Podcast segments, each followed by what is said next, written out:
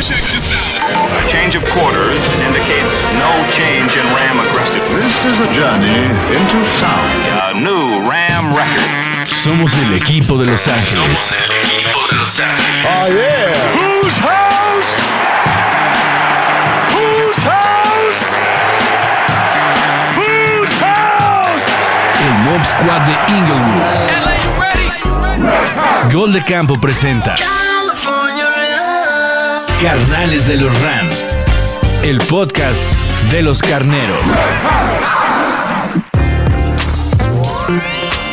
Bienvenidos y bienvenidas, Ramily, a este episodio de Carnales de los Rams. Yo soy Pablo González. Bienvenidos sean todos ustedes a el último episodio de la temporada 2021. Este es el último, este es el último, qué emocionante. Es, es- realmente estaba pensando lo emocionante que va a ser el día de hoy estar aquí con ustedes, porque eh, este año fue muy especial para nosotros como, como plataforma de podcast, parte de la familia y comunidad de Gol de Campo, porque Ramily tenemos documentado en español, en audio, todos los momentos que vivieron nuestros Rams en la temporada que se llevaron el Super Bowl. Tenemos documentado todo, o sea, tenemos documentado desde el momento en que Matthew Stafford llega al equipo, tenemos documentado el off-season, semana a semana. Tenemos documentado también todo lo que fue la postemporada. Y evidentemente tenemos documentado el, Super Bowl. Y ustedes dirán, ¿y a mí a qué chingados me importa que lo tengan documentado? Pues imagínense que en 10 años quieren revivir eh, la temporada 2021 cuando los Rams se llevaron el, el Super Bowl 56. Pues lo van a hacer a través de Spotify o a través de Apple Podcast o a través de cualquiera de estas plataformas a través del audio. O sea, muchas veces nos, nos- nos sentamos a ver los juegos en Game Pass y las repeticiones y podemos revivir un poco lo que, lo que tuvimos, ¿no? Lo que tuvimos como experiencia en algún momento que, que la sufrimos, que, que lo disfrutamos, que cantamos muchas victorias.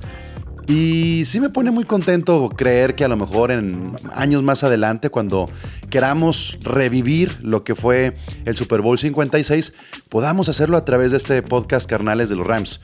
Fíjense, el año pasado estábamos transmitiendo de manera quincenal y lo hacíamos dentro de la plataforma de Gol de Campo. Ahora nos dimos la oportunidad de salirnos del canal de Gol de Campo, iniciar el canal de Carnales de los Rams. Y entonces, em, pues ahí están, ahí está ya la comunidad creándose poco a poco.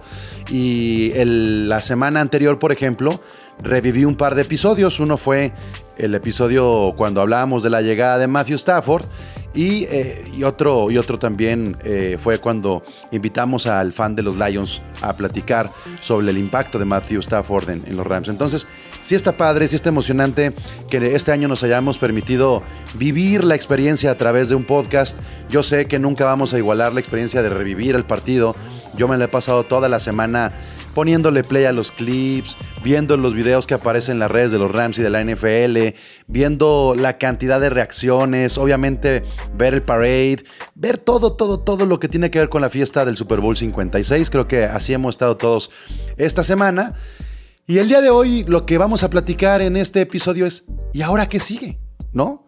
A manera de culminar la temporada, nos tenemos que preguntar, ¿y ahora qué sigue? Porque deportivamente y personalmente, creo que cada quien lo puede sentir así, pues uno se puede relajar y uno puede decir, "Eh, acabamos de ganar el Super Bowl. ¿Cuántas veces se dan los bicampeonatos en la NFL? Pues es muy extraño. Se necesita realmente generar una dinastía, ir contracorriente, tanto en la gerencia como en el cocheo, como con los jugadores, los contratos. Está cabrón, está cabrón repetir un, un triunfo de Super Bowl, ser bicampeones. Entonces, vean lo que pasó con Patrick Mahomes, vean lo que pasó con Tom Brady y los Bucaneros. No es cosa fácil. Entonces, pues ahora que sigue para los Rams, para que no nos relajemos. Y, para responder a esta pregunta, creo que es bien importante retomar lo que ha pasado en la última semana. Como se darán cuenta, hoy no me acompaña mi Ramily Miguel Candia, pero sí me acompaña mi Ramily desde Los Ángeles, Rudy Galván. ¿Cómo estás, Rudy? Bienvenido a Carnales de los Rams. Felicidades.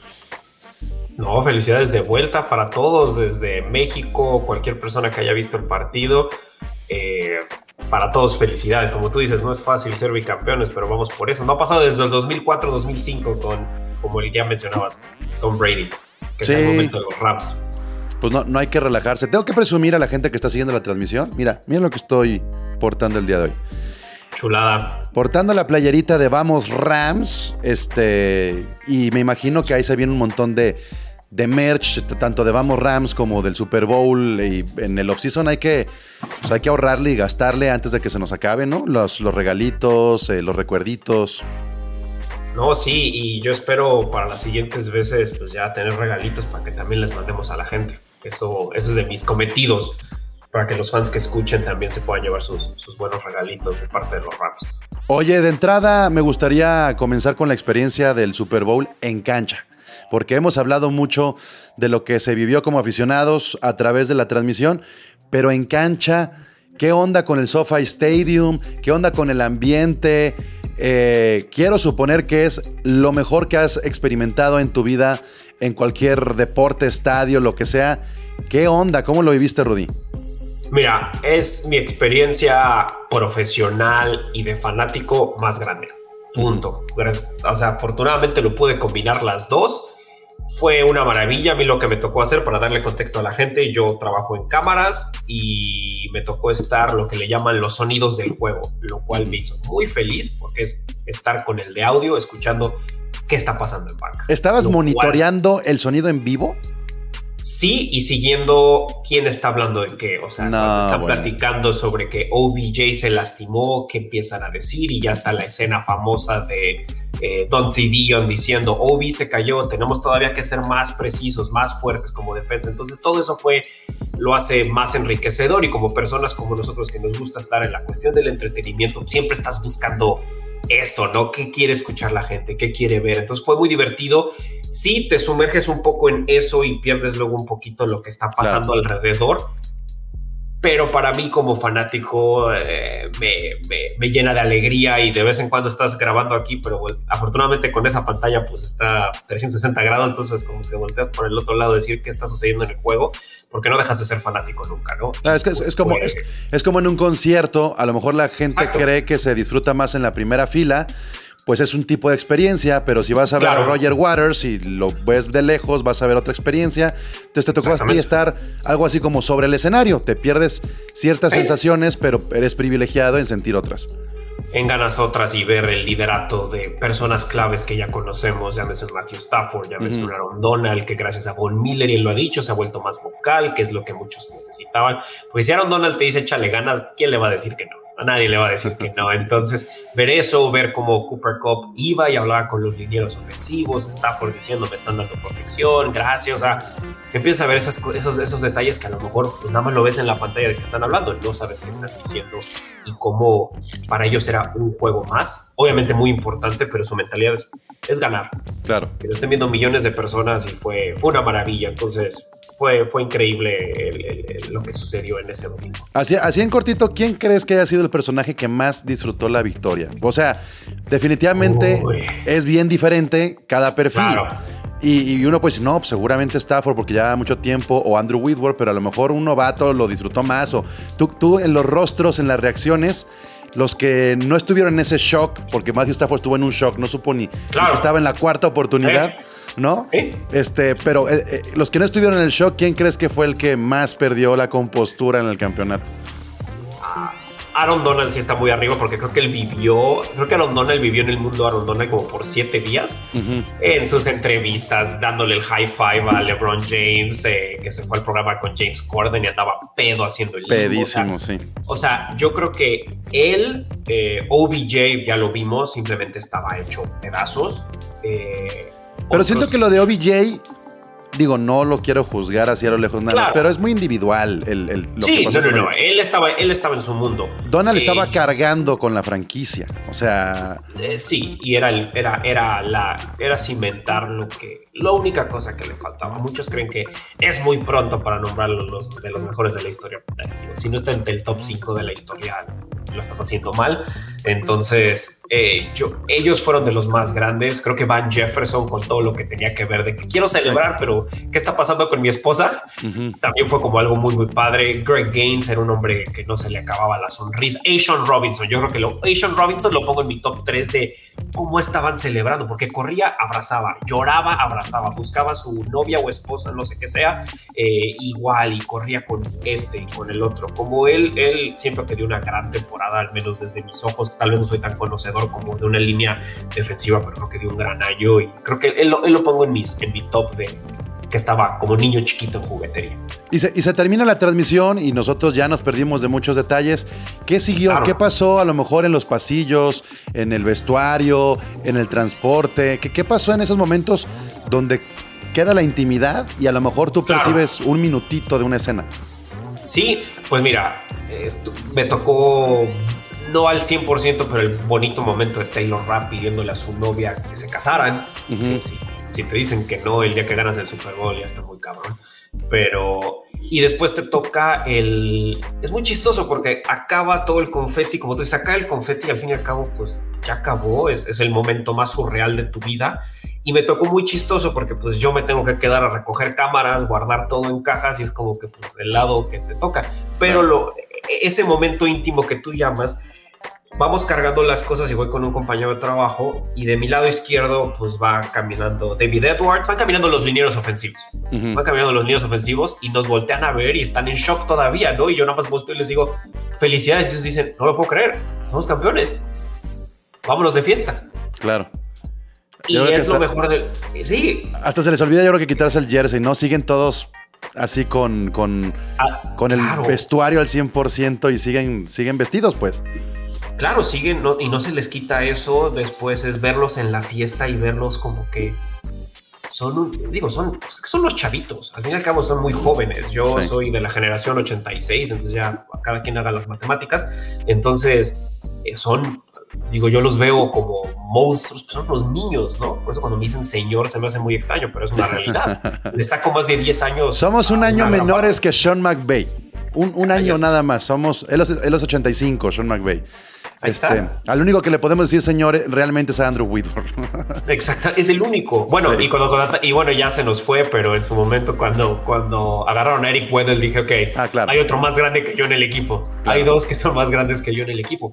Entonces, ver esos momentos y yo creo que también ver en la fiesta que se relajara, pues obviamente muchos no, hubo una fiesta del equipo eh, donde invitaron pues a, a, los que trabajan, a los que trabajan claro. ahí.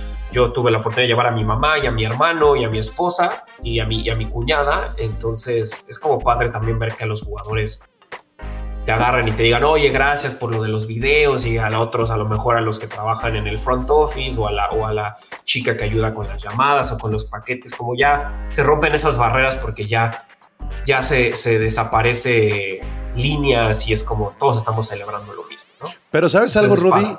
A lo mejor tú ya estabas en el rush y no sé si lo hiciste muy consciente.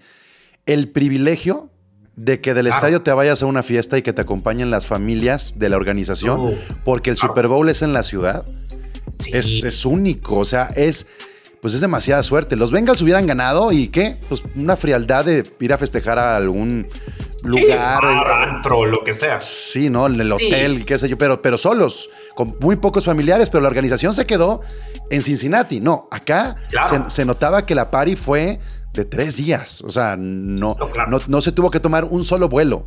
O sea, yo escuchaba el podcast de Stafford con su esposa. Uh -huh. Amanecer en Los Ángeles, en tu casa. Este, Ay, sí. para subirte a Disneylandia, porque además todos se van a Disneylandia el siguiente día cuando ganan. Pero esos claro. que ganan tienen que volar de Tampa o de Kansas todo estaba en la misma ciudad. Era, era el momento para vivir los excesos que un deportista no puede hacer durante todo el año. O que no lo puede convivir con, como tú dices, con sus seres queridos. Luego es más frío, es más de bueno, ya de punto A te mueves a punto B, sí, festejas, o le vas de regreso, ¿no? Hubiera sido eso para Cincinnati, aquí no, o sea. Sí, está en el hotel del equipo, pero quien se quería a su casa a dormir, se va a su casa a dormir. Claro. Así, yo para qué me regreso al hotel, me voy con, con, con mis hijas o con mi esposa o yo solo. Si es que durmieron. Que Exactamente, si es que durmieron, porque como te das cuenta, muchos no durmieron por varios días, incluyéndome, y, y fue... Es más, te escucho agripado, como que aflojaste ya el cuerpo y te... Ya, de haber caído ya... Este fin de semana me cayó como, como, híjole, tres kilos de cemento, es decir, ya me voy a relajar un segundo, y es como... Depresión. otra vez. Y, depresión, depresión depresión post, post, post, victoria y pues eso fue una maravilla. Y no y verlos y verlos tan felices en el, en el parade en el, en, el desfile fue también muy padre. Al fin y al cabo todos ellos están cumpliendo su sueño que muchos desde niño lo tienen y nosotros como fanáticos pues ver a un equipo que queremos también es sueño no entonces fue una, fue una chulada hay muchas cosas que nos vamos enterando durante el parade. Yo ya me enteré que la bebida favorita de Matthew Stafford es Don Julio. Este, 1942. Este tequilero, este tequilero, eso, eso, eso me da gusto. Eh, pero hay algo que he visto en redes sociales y no hay una sola nota, Rudy. ¿Dónde estaba Jalen Ramsey durante el parade? ¿Por qué no hay una sola toma? ¿Por qué no hay una, un posteo? yo sé que Jalen Ramsey realmente... Eh, emocionalmente fue rebasado por el momento. hasta, deportivamente no dio su mejor juego porque, pues un jugador con, de las características de Ramsey, sí creo que la frustración le terminó pesando en las jugadas largas y me parece que, aunque disfrutó el momento de, de la coronación y de darle el trofeo y todo esto, definitivamente, ¡pup!, se desapareció. Sí, claro. Y eso no es normal. Sí, y es una persona que, como tú dices, se lo toma muy en pecho cuando tiene un buen juego y cuando tiene un mal juego, creo que es el doble, ¿no? Y se vio, claro que estaba contento y están los audios y se abrazó con todos y que el, trofeo y todo y, la coronación y lo que tú quieras, pero yo creo que también para él fue un momento de, no sé si fue a lo mejor decir, ¿sabes qué? No fui, no fui mejor en ese momento, no sé si en otra ocasión a lo mejor hubiera estado ahí, pero sí es muy extraño, tiene su forma muy particular de, ser de lo poco que he podido eh, interactuar con él.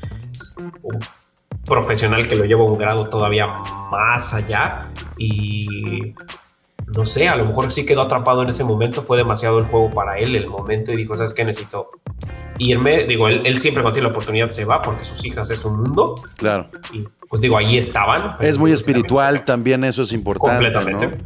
Sí, es una cuestión, digo, es una persona que él abiertamente lo ha dicho. Antes de cualquier partido habla con su pastor, ¿no? Es lo que él hace, su rutina, su cábala, llamamos, y, y pues a lo mejor muy respetable. Creo que también no hay muchas oportunidades de celebrar en tu ciudad con tu equipo, algo que te ha costado tanto trabajo. No lo culpo, no lo, no lo critico. Eh, se extraña, se extraña Jalen Ramsey, es una figura que nos hubiera gustado ver ahí, pero también las cámaras se enfocaron en jugadores muy específicos. Las cámaras estaban en Andrew Whitworth, estaban en claro. en Stafford, en Cooper Cup, este, Aaron Donald. Creo que ellos fueron los que al final mediáticamente estuvieron apareciendo en todos lados. Y, me, y me parece que y justamente no cabía a lo mejor ver otras figuras, incluido el mismo Jalen Ramsey. Porque, pues también pasa eso. Oye, pues te, tienes que llevar a Disney y te llevas a tres, ¿no? ¿Y a quiénes te llevas? Pues, a los que brillaron en el Super Bowl o los que te venden más, más eh, jerseys, ¿no? Sí, y hasta y te, seguía el tema de vas a volver a traer a Von Miller, vas a volver a traer a OBJ, y estaban, también estaban esas líneas, ¿no? Y no dudo que iba a salir la pregunta de, ay, ese cuando te caíste en esa última jugada contra Jamal Chase. O sea, es injusto. Es injusto. Es, sí, es injusto y más que él es una y sabemos cómo muchos medios son, es una imagen, él es una persona polarizante y es más fácil pegarle que el, entenderlo, que creo que les ha costado y en esta temporada ha callado muchas bocas y me da gusto. Y sí, había otras, otras storylines que a lo mejor no hubieran sido de tanto interés para él y habían más cámaras y reflectores en otras personas. Yo, yo, a mí siempre me gusta pensar en que eh, para hacer un análisis menos visceral de una eh, actuación individual sobre todo, hay que pensar en que todo es una especie como de rompecabezas. Y si nos quedamos con la última imagen, muy manipulada, muy manipulada. Es que si, si, si, Joe Burrow hubiera tenido un segundo más, pierden los Rams. No, porque no. sabemos si iba a ser pase completo. Joe Burrow tres jugadas antes había lanzado fuera de la banda. O sea, nada nos asegura que Burrow iba a llegar a ese pase. Y, el circulito de Ramsey de, miren, estaba en el suelo, miren, estaba en el suelo. No, a ver, cambiemos el orden de las jugadas y pongamos como última jugada ese, ese, ese bloqueo que tiene en la zona de anotación, donde evita el touchdown. O sea, esa jugada es muy importante, muy, muy, muy importante. Tal vez de las defensivas, junto con la de Eric Weddle, que, que rompe a alguien antes del primero y diez, y junto con la de Aaron Donald de la tercera oportunidad que, que frena, Sí. jun- son las más importantes que hay en el juego. Para mí son el top 3 de jugadas importantes defensivas, y ahí está Jalen Ramsey, nada más, nada más que, que- que quieren, quieren tener esta narrativa de que los Bengals se quedaron a una jugada, y no, No, yo no, no, tengo no, no. esa percepción. Yo estoy completamente de acuerdo contigo. Eh, tengo, tengo un, buen amigo siempre me dice, si se repiten esos juegos 10 veces, 8 veces vas a tener un resultado similar y, y era un equipo superior los Rams a mí, eso me, y lo hablo como fanático, ni siquiera lo hablo como fan, Ujú. o sea, como fanático del, del- del deporte, o sea, eso es una realidad y hubo muchas, muchas circunstancias donde llámale suerte, llámale mal trabajo de las hebras, de lo que tú quieras, pero no, o sea, un equipo que se vio determinado en todo momento fueron los, Rams en muchísimos sentidos. Como tú dices, para mí mi jugada favorita de todo el juego es esa tercera oportunidad donde Aaron Donald lo frena como si fuera el niño chiquito a- a- al running back y pum, aquí quedas, no te mueves ni un centímetro. Y eso es lo que habla de la garra de ese equipo. Eric Weddle, dos rupturas en el pectoral, tres, cuatro jugadores estelares fuera. eh, Bryson Hopkins dando un juego que no le aplauden lo suficiente. Ese, ese, ese chavillo dio, tuvo dos. Darrell Henderson, se nos olvida que no había jugado Henderson. seis semanas antes.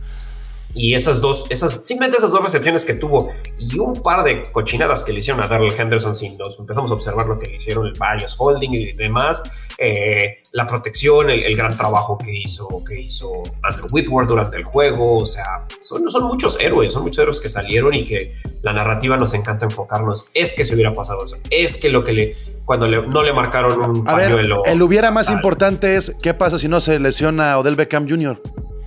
eh, una, una destrucción. Odell Beckham está teniendo un juegazo. Era MVP o así, era MVP. Iba, iba, iba para allá. Entonces, si el primero hubiera más importante, es ese. Claro, porque ahí hablas de que no, a lo mejor no existe esa intercepción a Ben Skoronek, Exacto. Tal vez, o, O te vas lucha 14 por ese arriba, te vas 14 Claro. arriba y, y, y McVay es especialista ahí ya para retener Exacto. el juego. Y esa intercepción a lo mejor de Van Jefferson, a lo mejor o del Beckham sí luchaba por ese balón. No lo sabemos, ¿no? Ya, ya empiezas a hablar de muchas cosas. Entonces, era un equipo que estaba muy lastimado, o sea, donde ya no, ya no, ya no había más profundidad. Hay un audio muy bueno que puso la NFL donde este, eh, este Brandon Powell baja el, el, el, el, el- el- el- el regresador de patadas y le dice, si me necesitas, aquí estoy. Porque todos estaban listos. Todos Love estaban BP. listos. Love BP, Ujú. dice, dice. Exactamente, I love BP y es una realidad. Estaba, estaban listos para sacar la casta y yo creo que si se caía otro, un corner se lanzaba, lo que sea, o sea, no, estoy muy de acuerdo contigo. Les encanta decir que por una jugada no se ganó. No, no fue. No. A ver, la gente que nos está siguiendo nos dice Alejandro Mauro Maldonado. Muchos saludos y abrazos a mi estimada Ramily. Abrazote también a ti, ingeniero. José Antonio Gómez, saludos señores, un fuerte abrazo desde San Luis Potosí. Vamos, Rams. Alonso Ríos, We Are the Champions. Y que suene, como no. Martín Vega, patadas de ahogado, el comentario de un segundo más.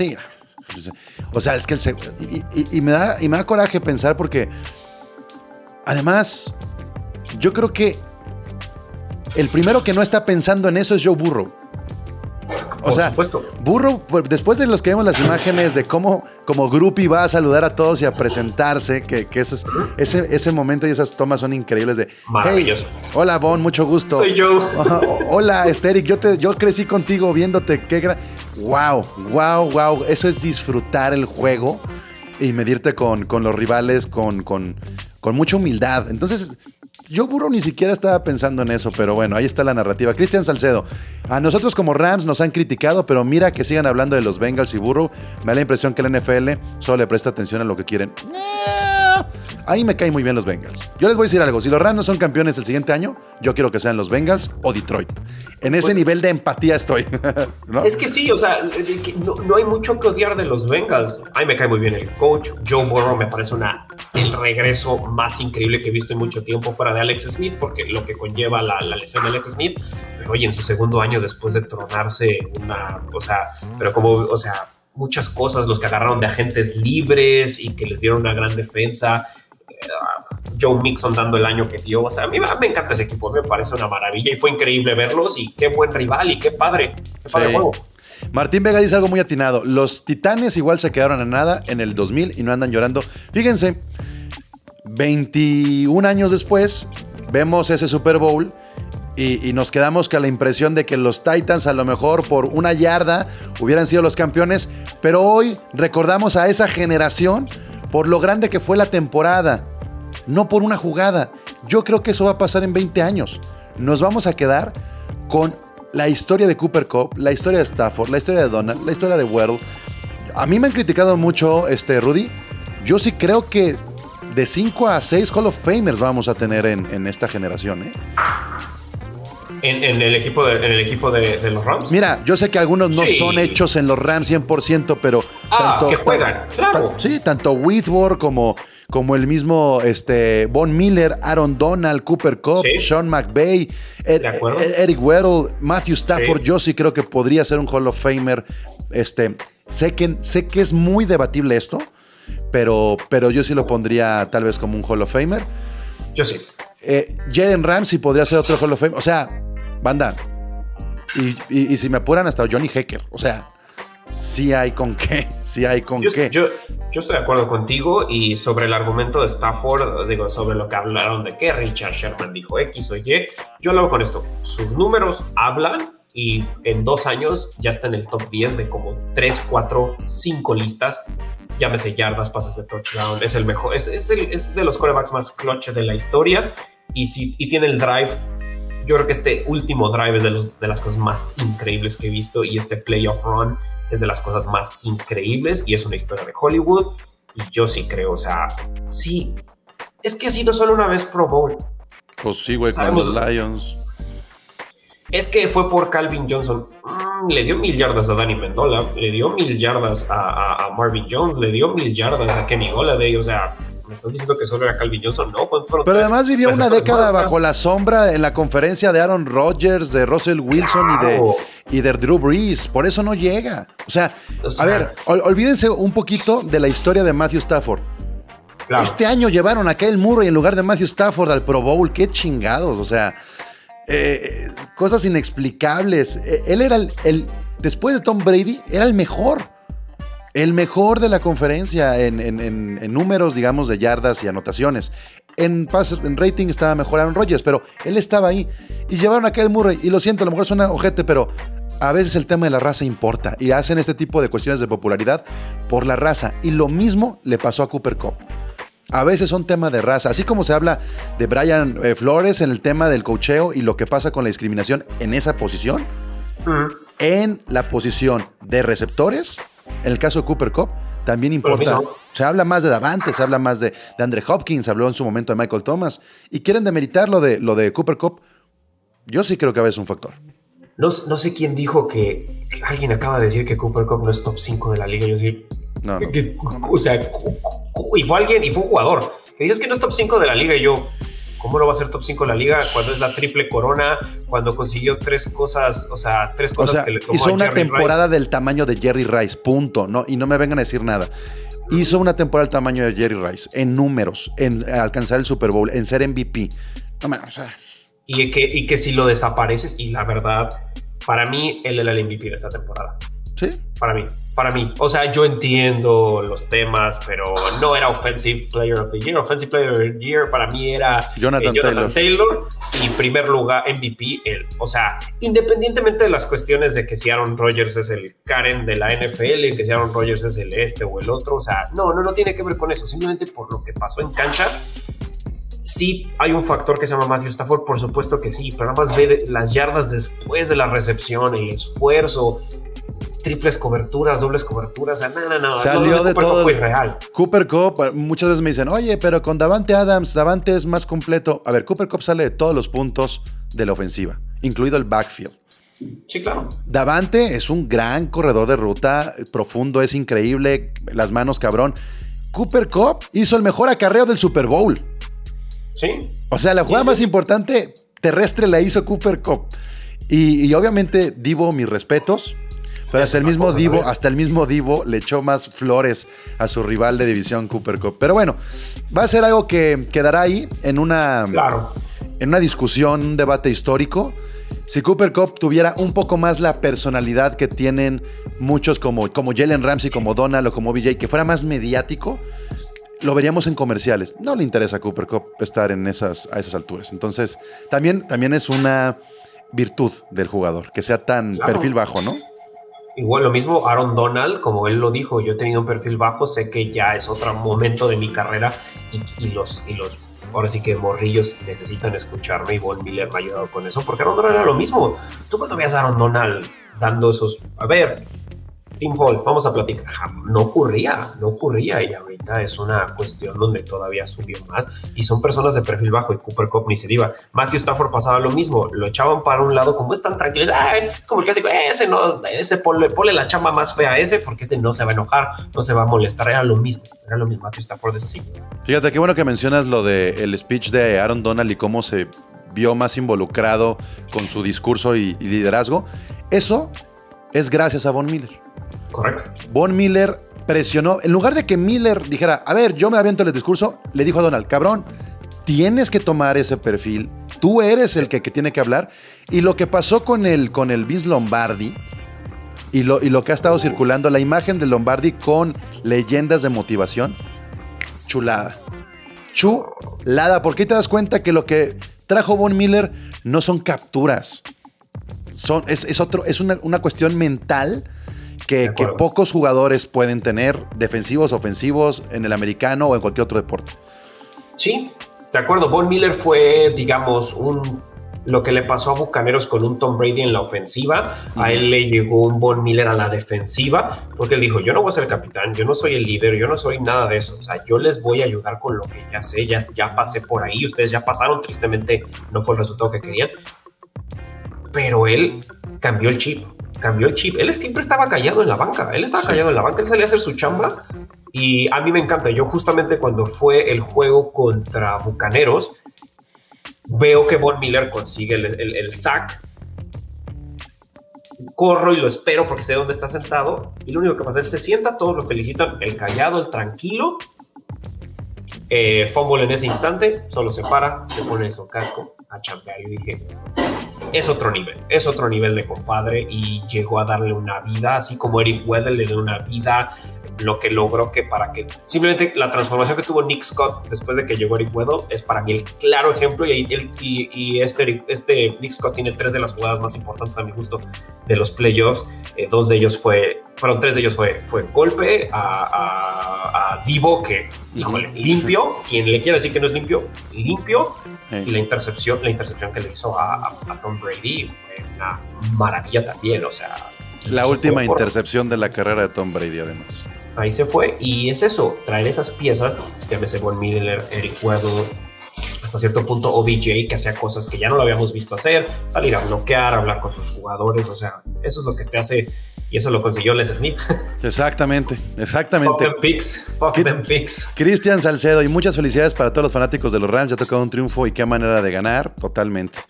Todos tuvieron su función, a unos fueron más vistas que otros, pero todos, el juego, todos hicieron un gran juego, definitivo. Me hubiera gustado ver más a Sonny Michel, eso sí lo, lo voy a decir. Sí. Me, hubi- me hubiera gustado más, pero creo, esta es una chaqueta mental personal, Rudy.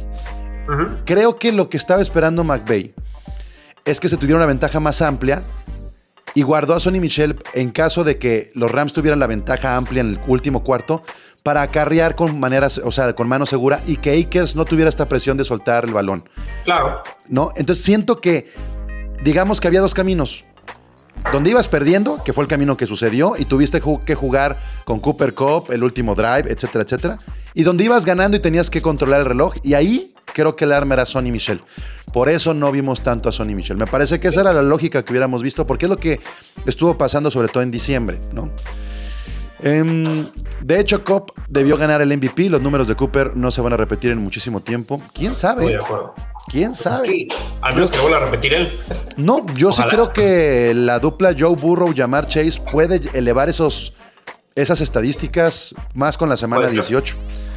Eh, felicidades por tan excelente programa, Ramiro. Y no, pues a ustedes por estar por acá.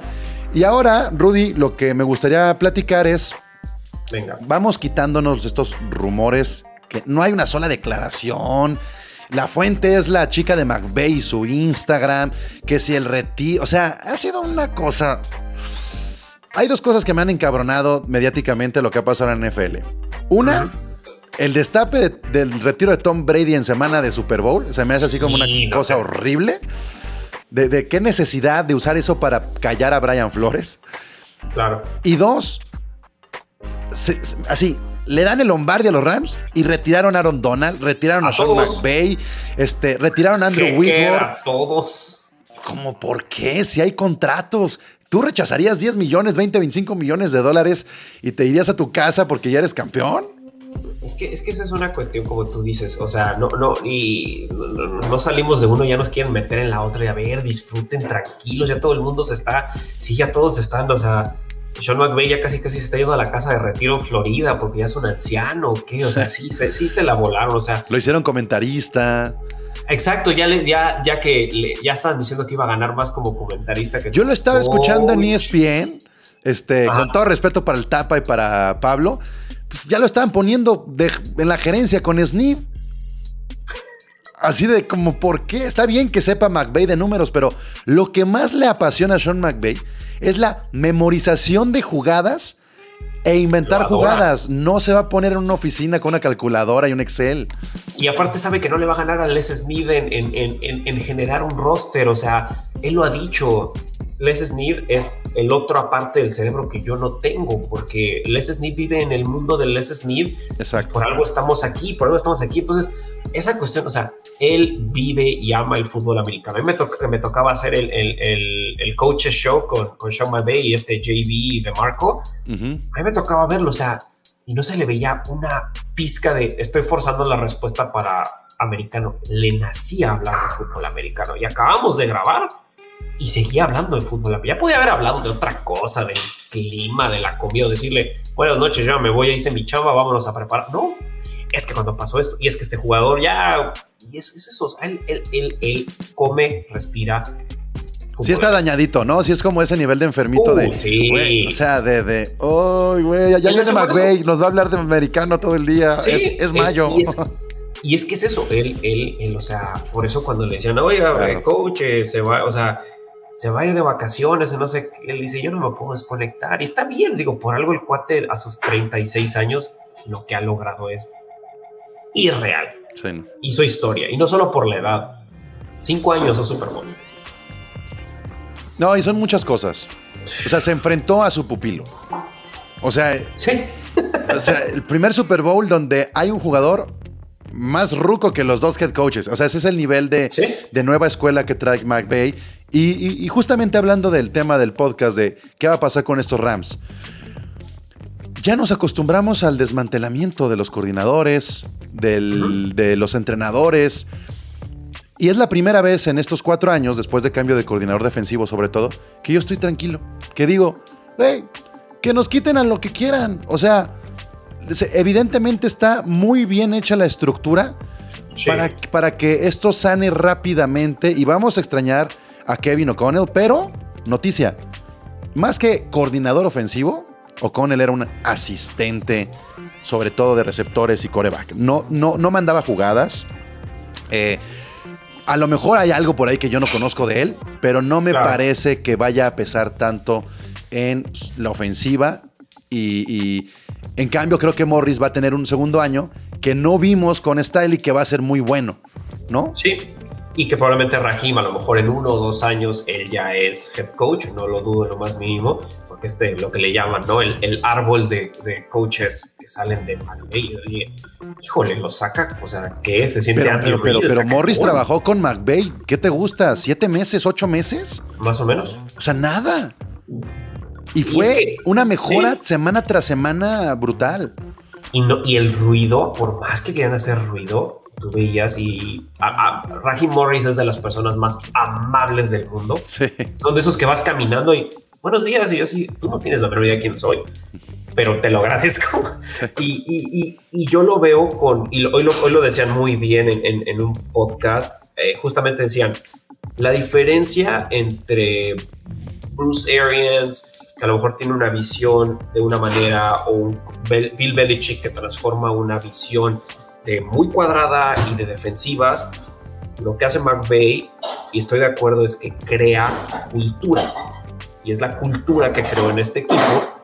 Y creo que por eso yo tampoco estoy preocupado sobre los nuevos coches que llegan, porque se tienen que adaptar a la cultura. Claro.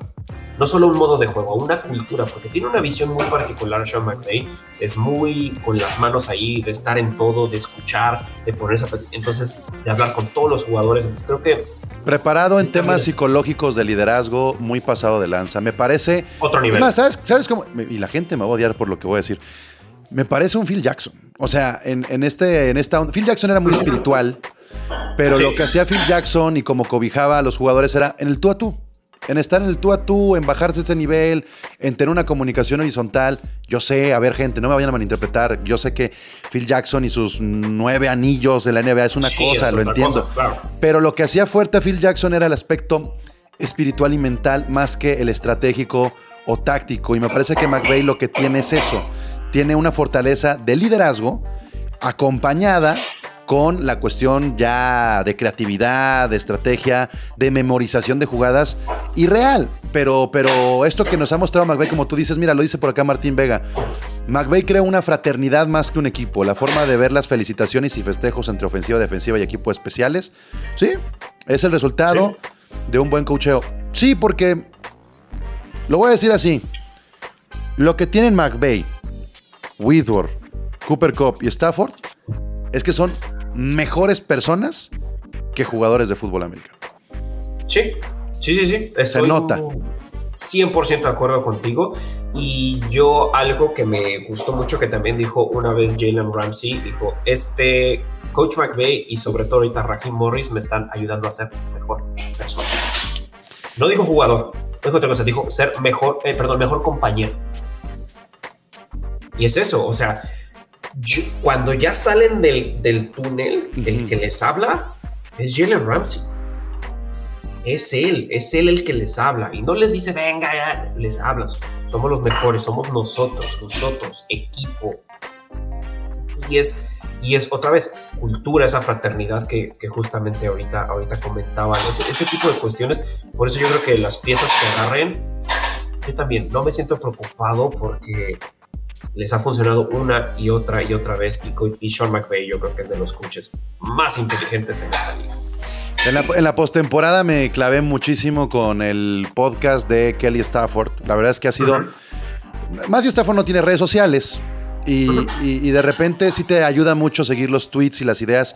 Porque a diferencia en, en otros deportes, sobre todo como el fútbol, soccer, los jugadores de la NFL sí se nota que administran sus cuentas. O sea, sí se nota que a pesar de que tienen un acompañamiento, un asesor o un community manager, hay momentos donde se nota que se est- están escribiendo ellos y se enganchan, ¿no? Y el hecho de que Stafford no tenga esta parte, pues lo hace estar fuera del radar de, de qué opina, qué pasa con Stafford. Entonces, el podcast de Kelly Stafford me ha ayudado mucho a comprender lo que pasa en la vida personal y cómo termina teniendo esta repercusión en, el campo de juego. Y primero lo que quiero comentar es, también esta manera de querer ensuciar la celebración de Stafford con la fotógrafa me pareció ridículo. Ridículo, otra de esas cosas de cultura de la cancelación innecesaria. Si no saben qué pasó, me gustaría platicarlo acá de lo que cuentan Stafford y su esposa en el podcast. Eh, después de que la chica, esta fotógrafa, que además es muy buena fotógrafa, nos ha regalado una de las mejores imágenes que hemos tenido en la temporada, eh, ella decía tomar una foto a la pareja, se echa para atrás, se cae y Stafford le dice a, su esposa, chécala, se da la media vuelta y se va, se queda Kelly Stafford. Eso es lo que vemos, eso es definitivamente un momento eh, que el mismo Stafford dice, me hubiera gustado haber actuado de otra manera, pero por el festejo no me permitió hacerlo. Sin embargo, antes de que se destapara toda esta polémica, Stafford le mandó flores al hospital, sin saber todavía que tenía la fractura, o si- sin saber que tenía la columna hecha este, mierda. Eh, le mandó un mensaje de texto preguntándole a ver cómo estaba. Todo eso pasó ese día de, celebración. Al siguiente día vino el bombardeo mediático de Stafford, que es un hijo de la china, puras pendejadas. Y eh, evidentemente se van a hacer cargos de gastos y cosas de ese tipo que me parece ni siquiera necesario hacerlo público. O sea, son las cosas que tienes que hacerlo público porque están manchando la imagen. Pero Stafford tiene un chingo de buenas acciones en Detroit como para pensar que es un culero, ¿sabes? O sea, siempre se ha comprometido con su comunidad, con su entorno, es un hombre de familia. Y estas cosas innecesarias de, miren lo que hizo, creo que es un momento también de pararlo en seco y decir, ya, se acabó la polémica y no quieran hacer una desgracia de esto. Y es que es eso, justamente es eso. O sea, de las primeras preguntas que le hicieron a Stafford cuando llegó al equipo es: ¿qué va a hacer con la comunidad? Porque ya saben, ya saben que lo más grande que dejó en, en Detroit fue su legado de, de, lo que hizo en la comunidad. Tal vez no fue de fútbol americano por cuestiones que ya sabemos, pero fue de comunidad. Por lo la gente lo adora, lo adora. Por eso fueron los Detroit Rams y las, las playeras bootleg todas horribles que hicieron con el, el, leoncito con cuernos, ¿no? Entonces, cuando llega aquí, o sea, fue de lo primero que le preguntaron. Entonces, todo esto, como tú dices, era muy fácil, muy fácil solo agarrar esa imagen y como se corta el video, porque obviamente el de la cámara dijo, Ay, me voy a ir de aquí, ¿para qué me quedo en eso? Es lo, es lo correcto en hacer. Sí, romper el morbo es una cuestión romper el morbo, pero obviamente pasan cosas que, pues, no sabemos qué sucedió, pero por algo la chica está siendo atendida. Yo conozco a Kelly, es una chica muy, muy amable, es una gran fotógrafa. Y simplemente las cosas se arreglaron porque son, son, son, son personas, son seres humanos que querían hacer lo correcto es muy fácil ver una imagen y distorsionarla absolutamente todo, como después la fueron a atacar a ella porque hizo un tweet cuando tenía 20 años o 18 años y es bien fácil colgarse de lo malo en vez de colgarse. Bueno, afortunadamente ya se cayó, por lo que tristemente lo tienen que hacer público las cosas buenas porque si no es demasiado el bullicio hacia lo malo. Porque no tienes que decir, porque como tú dices, él tiene kilómetros de pruebas, él y su esposa, de las cosas que hacen. Entonces, a nadie le sorprendió que pagaran, que le ayudaran, que le hablaran y todo, pero tristemente se tiene que hacer público porque si no, la gente no se calla. Y, metiéndonos también en ese terreno personal que hay dentro de los jugadores de los Rams, ah, em, ¿cómo se habló esta temporada del hermano de Patrick Mahomes y de la esposa de Patrick Mahomes, de la ah. prometida? ¿Cómo se habló? No? ¿Cómo se habló de, de, de los subiditos alzados en redes, de los festejos? Y lo pongo en este lado de la balanza porque vean la genialidad de deportista que es Patrick Mahomes. Pero vean, pero, pero vean lo que importa, cómo la familia a veces desconcentra en lo deportivo. Y yo sí creo que el triunfo de estos Rams es de familias. Es, es, es muy, muy, muy latente. Y no por la temporada. O sea, por lo que yo he visto desde que llegó Andrew Whitworth y lo que se, cómo se ha manifestado con los incendios, con la familia. Fue el primer jugador que tuvo COVID en toda la liga y, se le siguió la historia, porque fue la, la, chica que trabajaba en su casa la que contagió a los Whitworth. O sea, hay muchas historias familiares. Está la historia de Stafford, está la historia de Cooper Cup. Eh, por ahí teníamos la duda de si realmente la chica de Cooper Cup había este, pagado o no la carrera. Eso es lo de menos. Ella sacrificó su vida profesional y deportiva para que Cooper Cup hiciera la suya. A lo que voy es. Esta mm, comunidad familiar que han, eh, que han formado algunos de los jugadores de los Rams es bien importante que se mantenga para el siguiente año. Si Andrew Whitworth se piensa retirar o no, es bien importante que él como figura permanezca cerca del equipo. Es bien importante que los jugadores que se sumen entiendan a qué tipo de familia están, están viniendo.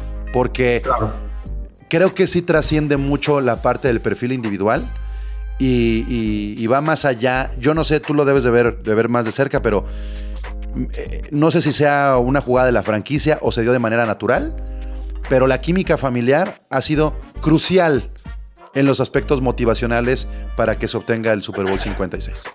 Sí, y hasta, hasta, el, hasta el punto de vista de, de, la esposa de, de Les Snead, Kara Henderson. Kara Henderson también es un, como, él, como Les no tiene tampoco redes sociales. Kara es una persona que también siempre motivaba otras cuestiones, repitaba a esposas, a mamás de jugadores, y es como una cuestión muy, muy armoniosa que no sé si se dio de manera natural, no sé si, alguien, si dijo el coach va a ser así, porque el coach, tú lo ves, saluda a su papá en la mañana antes de, que empiece el partido, a su mamá, está ahí sus primos, o sea, siempre ha sido así, es, importante para él que haya siempre familia presente y siempre pregunta, o sea, y ahí me toca verlo, si, si se van a los videos del draft, sé que no tenemos muchos picks, pero sí tenemos picks, cuando el coach habla con los jugadores le dice, vete a festejar con tu familia, siempre menciona la palabra familia y no, no estamos hablando de esto, no es rápidos y furiosos, pero sí es una cuestión que sí, sí es de importancia, como tú dices, sea quien sea que llegue, van a necesitar mantener esa, esa, dinámica, ese pensamiento de que es la familia, lo que tienes fuera del campo y también lo que tienes aquí, que no, que no son solo individuos, ¿no? sí hay estrellas, y siempre lo ha dicho Coach McVay, hay estrellas, pero hay personas que aquí es gracias a todos que se logra esto. Es, es, trabajo en equipo, al fin y al cabo. Sí, sí, sí, se vio con, con este, las personalidades de Dion o de Gaines o de otros que son un perfil mucho más bajo, que venían algunos de escuadras de prácticas, el mismo este, BP, o sea, y los arroparon, los cobijaron. yo creo que ha sido una temporada redonda. ¿Qué sigue? ¿Qué sigue para los Rams? Este, Rudy, me parece que lo más importante será no utilizar el tag franquicia. No hay dinero para utilizar el tag franquicia. Este, reestructurar contratos porque hay contratos muy grandes. Tendrán que reestructurarse Aaron Donald y Jalen Ramsey si quieren realmente este run it back de neta para que quepa al menos Von Miller. Es, es, es lo más importante que se pueda definir la situación de Von Miller. Y definitivamente que Snid haga maravillas con la línea ofensiva. Yo espero, y así, ojalá que entiendan todos, que se pueden reestructurar los contratos, que se puede sacrificar mucho en 2022, pensando en que en el 2023 y 2024 nos metamos en problemas grandes, pero que el all-in no sea de una temporada, que sea de dos. Y me parece que sí hay por dónde, porque la ofensiva está firmada y las estrellas defensivas están firmadas. Lo que hay que buscar es la línea ofensiva y retener a Von Miller. Son como las piezas más importantes. Probablemente se vaya Williams, pero me parece que la secundaria hay profundidad. Sí, claro, hay, algunas piezas como tú mencionas que a lo mejor se les tiene que decir adiós por cuestiones de números, no por otro tipo de cuestiones, pero como bien lo dijo, como bien lo, dijeron en el, desfile, queremos, queremos ahora sí que run it again, vamos a hacerlo otra vez y necesitamos a todas las piezas porque hubo nuevamente esa palabra, esa armonía, creo que hay deseo de muchísimos jugadores y Les Snead va a hacer su magia con el apoyo y digamos la bendición de los jugadores, porque al fin y al cabo estás hablando de que es de lo que viven, ¿no? pues ahí te va mi primera predicción. El primero en renovar se va a llamar Matthew Stafford. Esa es mi predicción. Yo creo que Matthew Stafford lo van a renovar. No, creo que andaba ganando por ahí de 20, 20 y tantos. Me parece que tendrá que venir un bajón, tal vez en un promedio de cuánto va a ganar por año, pero le van a dar un contrato de jubilación. ¿Por qué lo digo así? Sneed y McVeigh premiaron a Jared Goff cuando se llegó al Super Bowl y lo convirtieron en el segundo mejor coreback pagado de la liga. Todos podrán decir, es un error, es Probablemente, probablemente. Pero la mentalidad de premiar, de, de, de, de alguna manera pensar a largo plazo, porque los Rams nunca hemos visto desde que llegó eh, McVeigh que se piense a uno a dos años. Siempre están jugando a tres, a tres, en la parte administrativa a tres, a tres. Entonces, yo creo que la siguiente jugada va a ser para seguir vivos en el 2022 en competencia, es renovar al coreback, es pagarle bien, es que esté tranquilo y que diga, güey, plan de vida en Los Ángeles, no te nos vayas a regresar a Detroit por romántico. Tienes 34, güey, te vemos jugando bien hasta los 37, 38 años. Esa es mi primera predicción. La aviento así tal cual. Se va a renovar a Stafford. Se le va a dar un contrato de retiro bastante decente, bien pagado, para que se pueda construir todavía algo alrededor de él. No se necesita renovar ni a Ramsey, ni a Cobb, ni a Woods, ni a Donald, este, ni a nadie de ellos. Y ojalá que Whitworth, aunque no juegue, desquite su contrato, este, siga acompañando a los que lleguen linieros ofensivos, se convierta en un jugador coach y, eso es lo que yo esperaría. De ahí en más, el roster está armado para el 2022 todavía. Sí, yo, yo, yo tengo una visión muy similar a la tuya. Creo que justamente él es la persona que va a arrancar con la batuta, decir, ven como si se puede. O sea, ya estamos muy acostumbrados a estos contratos fugaces, a estos jugadores de los tengo y se van como, como, como, como, como, como círculo. Y se ha perdido esa, esa, ese, ese estilo de permanencia que creo que se va a intentar mantener, que sería increíble. Creo que, creo que lo que mencionas de Whitworth sería una maravilla. Creo que todo el mundo quiere eso. Creo que todo el mundo quiere eso, al menos, digo, todo el mundo lo quiere ver seguir jugando y que venza al padre tiempo, pero esa no- posición- además no es una posición donde, ay, le pegaron mal y quedó mal. No, la posición del tackle le, le- le joderá la rodilla, pues, pero, pero no, no es arriesgada como si fueras un receptor, un corredor, un coreback. Sí, claro, y, y es una cuestión de dices, ok, eh, te- va a seguir siendo, o sea, yo a él lo veo que si se retira lee mañana y no sé, él dice que se va a tomar sus semanas, ¿no? Y bien lo dice en todas sus entrevistas. Es una persona que no va a dejar el equipo. Yo no creo que lo pueda dejar. Creo que él, él mismo lo ha dicho. Sean McVay se ha vuelto uno de mis mejores amigos. Nos juntamos para comer y hablar sobre cultura de fútbol americano en este equipo. Entonces, yo no creo que es una persona que se va a deshacer. Tiene demasiada, demasiado peso y Literal. y- y- literal. La- después de Rob Havenstein, no he visto persona más grande en mi vida que no sea él. Eh, y, y- y ya, y como dices, está muy armado. La línea ofensiva es la línea eh, ofensiva es lo único que sí es relativamente preocupante. Por los que entran a free agency hay tres nombres ahí volando. Entonces, Les Snead hará su magia. Sean McVay convencerá que tenga que convencer. Y yo estoy muy emocionado por la escuadra de esta temporada. Me parece que no hay que preocuparse por el backfield. Miren, acuérdense que la temporada pasada nos jodimos a Snead y dijimos, ¿cómo es posible que trajo tanto elemento ofensivo? Queríamos que la defensa fuera mejor. Y, tra- y trajo a Tutu Adwell, y trajo a, a Jake Funk, y trajo a Jacob, Harris. Esos que se nos lesionaron van a tener que dar un paso bien importante el siguiente año. Y, Claro. y- y tienen que convertirse en eso que fue hoy ya Van Jefferson, en eso que fue hoy ya Cam Akers. Tendrán que hacerlo de alguna manera. Yo sí confío en que los lesionados van a aprender de este año y que van a poder sacar la casta. Y entonces los pocos picks y la agencia libre donde se tenga que maniobrar será uno, uno o dos cuando mucho de la línea ofensiva y uno o dos profundos y un linebacker. Eso es lo que yo creo que van a tener que afinar. Eh, se busca. Mira, lo más importante, Rudy. El equipo al que van a voltear a ver los jugadores en la agencia libre es a los Rams. Claro. Van a decir, yo quiero jugar ahí. Yo, yo quiero jugar con ese coach, con ese coreback, con, con Aaron Donald, con Cooper Cup, con- en esa Es- ciudad. Quiero estar en quiero jugar con Hollywood. los campeones, quiero jugar con los campeones. Y eso es lo más divertido del mundo porque hay gente que puede decir, dobla un poco más las manos por estar ahí, por esa cultura, por ese coach, por esos jugadores, por ese coreback, por eso lo que tú quieras. Porque la posición que volteas a ver así de, a ver, ¿quién está en equipos especiales? Johnny Hecker es una eminencia en equipos especiales. Perfecto. Ofensiva, tienes a 3, 4 nombres que lanzas defensiva, 3, 4 nombres. No importa en qué parte digas, no manches, ¿puedo, poder jugar con Von Miller? Puedes jugar con el mejor. linebacker. Vas a jugar, mira, si eres ofensivo, vas a jugar con el mejor receptor de la liga. Sí. Si eres, si eres este, defensivo, con el mejor este, liniero defensivo o el mejor, no, no voy a decir corner porque se dice el Jalen Ramsey, el mejor Sí. defensive back de la Defensive liga. ¿no? back, sí. Entonces, eh, a, a la Increíble. unidad que quieras llegar, llegas a, a nivel Pro Bowl, incluso con Matt Gay, si quieres detenerle la bolita, así, Claro. la- la- el, el ovoide, vámonos, ¿no? Entonces, sí, todos van a querer estar acá. Entonces, a lo mejor, también creo que el ejemplo es el contrato de Odell Beckham, ¿no? Lo que se hizo con el contrato de Odell Beckham puede ser una fórmula, porque hay lana, porque hay lana. Entonces, págales Claro. el mínimo y bonifícales un chingo.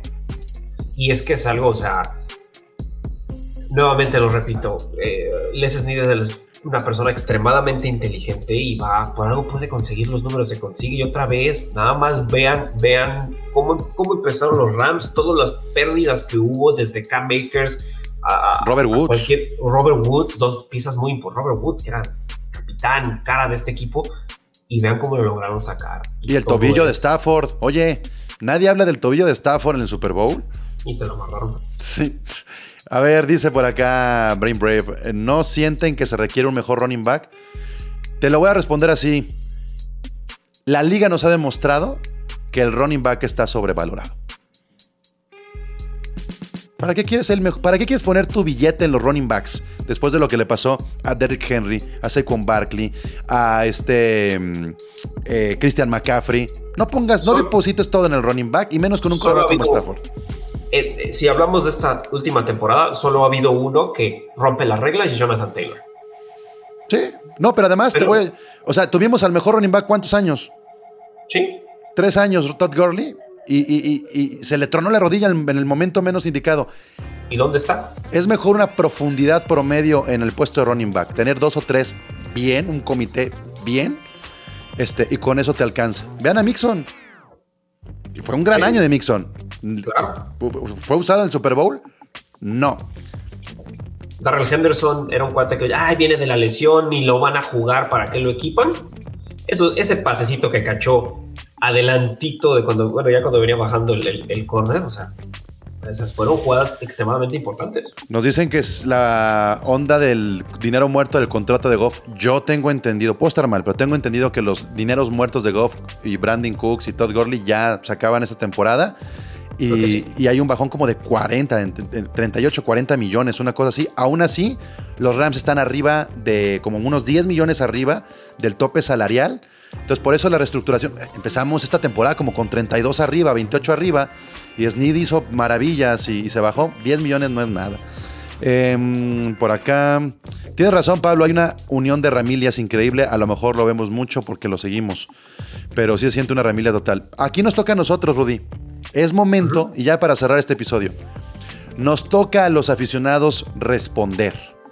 Responder con ratings. Responder comprando un jersey, ayudas al equipo. Responder con asistencia al estadio. Responder con si vives fuera del país, bueno, ve una vez y apoya. Eh, platica de los Rams con gente que está indecisa a quién equipo irle.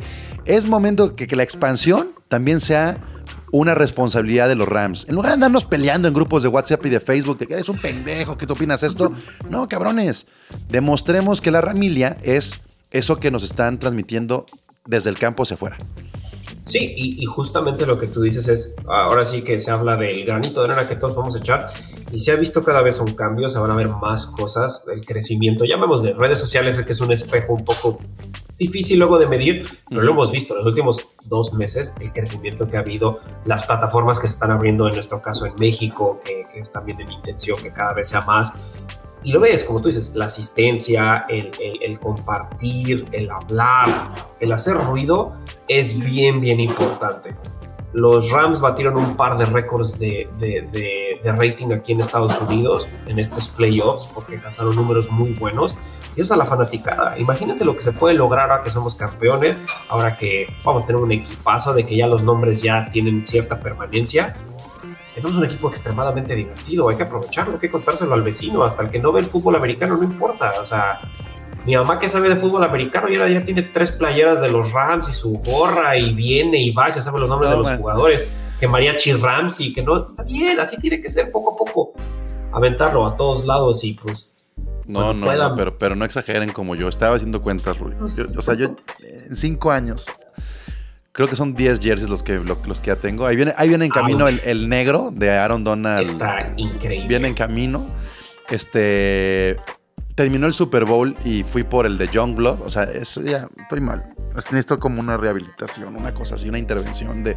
Bueno, de esto. a los que escuchen, no llegan a lo de Pablo, busquen un punto medio, busquen un punto medio y todo vamos a estar bien, pero... No, no, miren, lo- la, la verdad, la verdad, la verdad te voy a decir, eh, a, mí, a mí me pone muy contento invertir mi dinero en las cosas que me apasionan y, Claro. que es un, es, y que es un ciclo. O sea, también esto, evidentemente, gol de campo en algún momento será redituable para todos los que formamos parte de esto y, y es un ciclo. Y mira, ahí está, también agradecer a, a los Rams que me mandaron el jersey de Cooper Cup con el parche del, del, del Super Bowl. Y ahí es donde uno dice, miren, a veces uno gasta, pero el, el mundo conspira para que llevamos experiencias como la del Super Bowl, ¿no? Y, y este año ya que, te- ya que se lancen para acá, ya vendrán buenas cosas, de eso, de eso, de eso me encargo yo, aunque es una chelita y, y te debo el autógrafo. Se- seguro, no, es- me voy a llevar es- esa que tengo atrás, ni me la voy a poner. Quiero firmarla y colgarla. Y, y, este, si acá abajo tengo la decoración del evento el otro día, hazme el favor, falta montarlo acá arriba. Pero bueno, este, gente, muchas gracias por habernos seguido esta temporada en Carnales de los Rams. Se van a venir cambios, cambios para bien en gol de campo. Eh, ca- cambios también en carnales de los Rams. Queremos que la experiencia de esta plataforma vaya evolucionando, no nos quedemos quedar quietos. Y, y pues gracias a ti, Rudy, gracias a Troy, gracias a, a Ricardo, gracias a la gente que está por allá latina, muy cerca del equipo, gracias a la organización y a todo lo que se viene. Y se van a acordar de mí, Ramily. Se van a acordar de mí el día que vayan al Walmart y vean el termo con el logo de los Rams. Y se van a acordar de mí porque ahí están grabados los pinches podcasts de hace, de hace- del año pasado. Se van a acordar de mí cuando hablamos de la nueva imagen y todos me decían que la imagen, ¿de qué sirve si no hay un Super Bowl? ¿De qué sirve si no hay un Super Bowl? Se van a acordar de mí cuando vean su closet con el LA en el logo y que sus plátanos y los cuernos que no les gustaron, se van a acordar de mí porque les dije, paciencia. A ver, no es una casualidad que en la lista de Forbes del, del valor del equipo brinques en seis años del 28 al 5 o 4 como está ahorita los Rams. Saltar 23 escalones en valor franquicia está cabrón. Y eso Claro. en negocio tiene que venir con resultados deportivos. ¿Eh? O sea, ahí está el Golden State, ahí están los Yankees. No voy a tomar como referencia a los Knicks ni los Cowboys, pero eh, lo que están haciendo los Rams a nivel franquicia como empresa es un know-how bien importante de cómo funciona en el 2022 el, la industria deportiva. Y mínimo ya tuvo un fruto muy grande que fue ganar en casa, que era súper importante, que fue conseguir a esto de, ay, tantos jugadores estrellas, haciendo un super team para que no logres nada. Todos tuvieron impacto desde que ese, después de esos tres partidos perdidos, todos esos jugadores tuvieron impacto. Eric Weddle, OBJ, Von Miller. Ahí Le está. pese a quien le pese. Ahí está ya, miren lo que criticaban del logo, ya está hasta en los, en los avatares. A mí me gustan los cambios del jersey, logo, casco, estadio. Pues claro, a mí igual, claro, ya dejémonos. Algún día vamos a ver aquí el logo, el logo anterior, como un throwback, ¿sabes? Y nos va a dar gusto. Pero ahora vamos a ver el Super Bowl con este bonito uniforme blanco que además estrenó este año y que hace referencia al, al- al Super Bowl pasado. Las cosas se dieron como cuento de hadas, Rudy. Muchas gracias por, por acompañarnos esta temporada. Eh, yo me voy a tomar un recesito. Candia no quiere tomarse un receso, él quiere ya hacer más podcast en dos o tres semanas. Yo sí me voy a tomar un recesito no porque vaya a echar la hueva, sino porque quiero meterme en términos ya de diseño, en términos visuales y cosas que se tienen que hacer en el off-season. Tú sabes que eso lleva tiempo y, y- y más gol de campo, más carnales. Pues queremos que esté a la altura este, la imagen de nuestro equipo para que cuando nos vean en las plataformas llame la atención y que la palabra Rams sea una referencia. Pero, pero gracias, Rudy. De verdad ha sido un placer conocerte a ti y a todo el equipo que hace posible esto. Y en algún momento, eh, este mismo año, nos, nos veremos seguramente en el SoFi Stadium. De eso estoy muy confiado. Y algún día nos veremos también en el Estadio Azteca. Y algún día nos veremos en Guadalajara, porque hasta Guadalajara está linkeado con la franquicia. Entonces, Así hay, es. hay mucho, mucho por compartir en el futuro. Nos veremos este año. Muchas gracias por invitarme a su programa. Nos veremos este año. Espero que tanto en México como acá en Los Ángeles.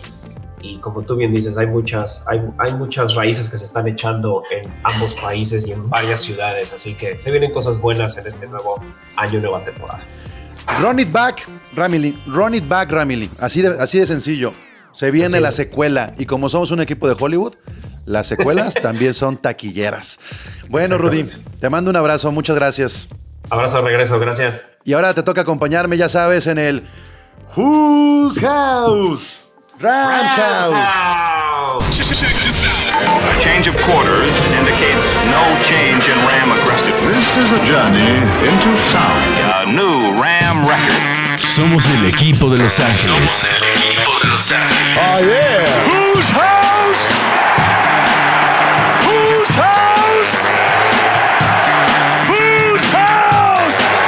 Mob Squad de Inglewood. Gol de Campo presenta Carnales de los Rams. El podcast de los carneros.